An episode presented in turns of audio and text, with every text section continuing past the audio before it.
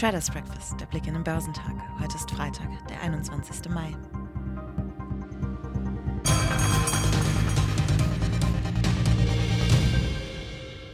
Die Börsianer bewegte weiterhin, dass im späten Handel am Mittwoch die erhofft klaren Signale aus dem jüngsten Sitzungsprotokoll der US-Notenbank ausgeblieben waren.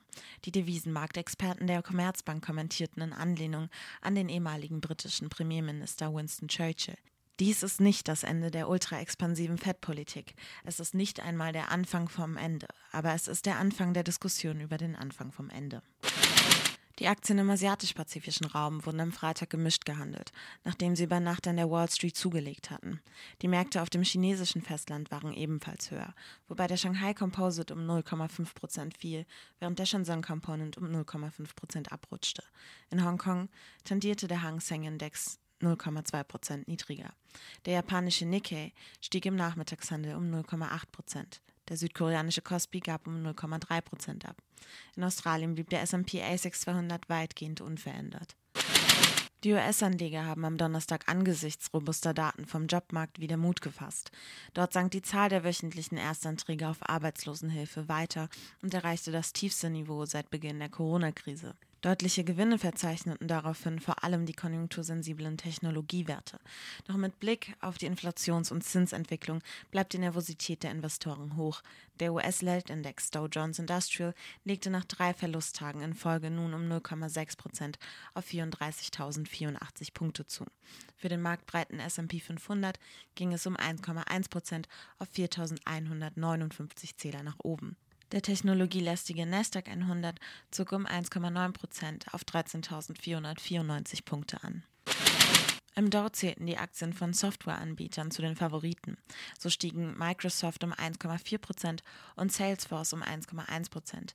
Die Papiere des letztgenannten auf Cloud-basierte Unternehmenssoftware spezialisierten Konzerns waren bereits im Vortag von einem positiv gestimmten Analysten angetrieben worden.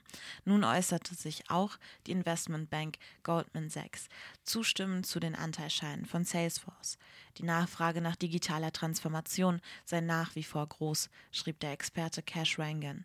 Zugleich sei das Unternehmen mit seinen Angeboten rund um das Thema Kundenpflege gut aufgestellt, um den Marktanteil zu vergrößern.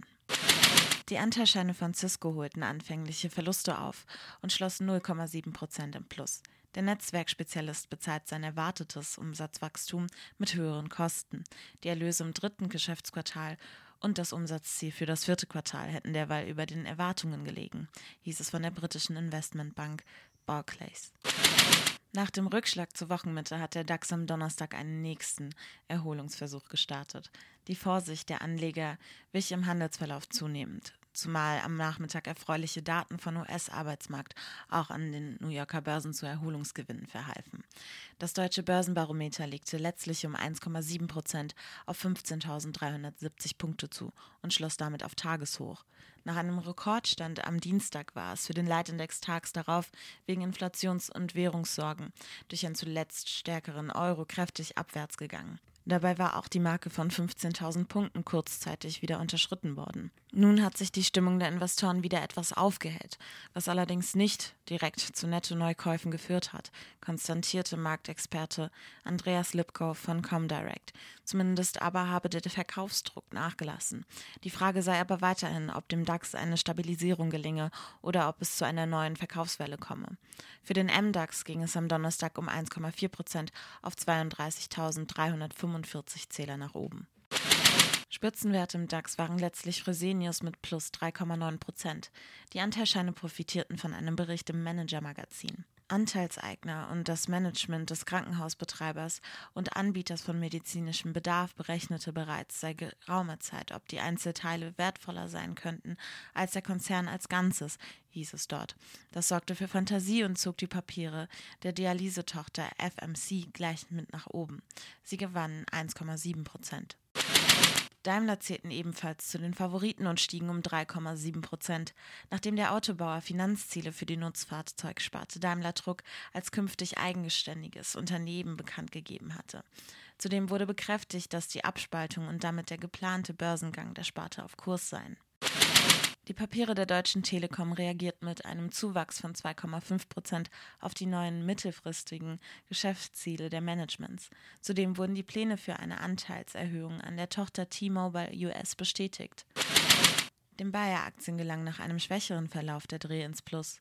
Sie legten mit 0,1 Prozent jedoch stark unterdurchschnittlich zu.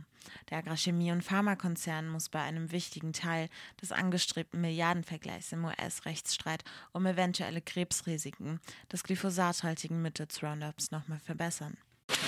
Zum Wochenausklang werden die Einkaufsmanager-Indizes für das verarbeitende Gewerbe und den Dienstleistungssektor sowie die Market PMI-Indizes für Deutschland und die Eurozone gemeldet.